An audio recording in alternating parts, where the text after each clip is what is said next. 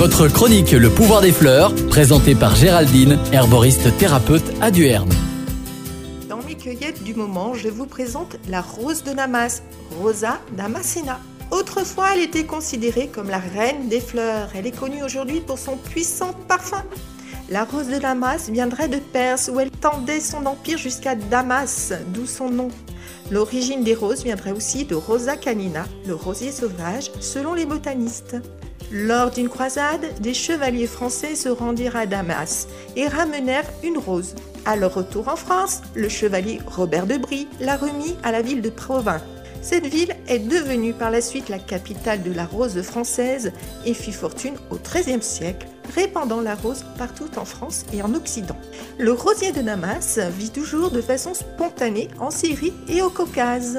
À cette époque, la rose rentrait déjà dans la composition de baumes et de remèdes pour la peau. De nos jours, la rose de Damas est utilisée en huile essentielle. Savez-vous qu'il faut plus de 5 tonnes de pétales pour obtenir 1 kg d'huile essentielle? D'où son prix très très très élevé. Et puis, nous la retrouvons aussi sous forme d'hydrolat. Elle convient à tout type de peau car elle équilibre la production de sédum et elle revitalise la peau en profondeur. Pour ma part, je fabrique du macérat de rose de Damas et inclut ses pétales dans un mélange pour infusion. Elle apporte beaucoup de douceur, d'amour et aide à lâcher prise.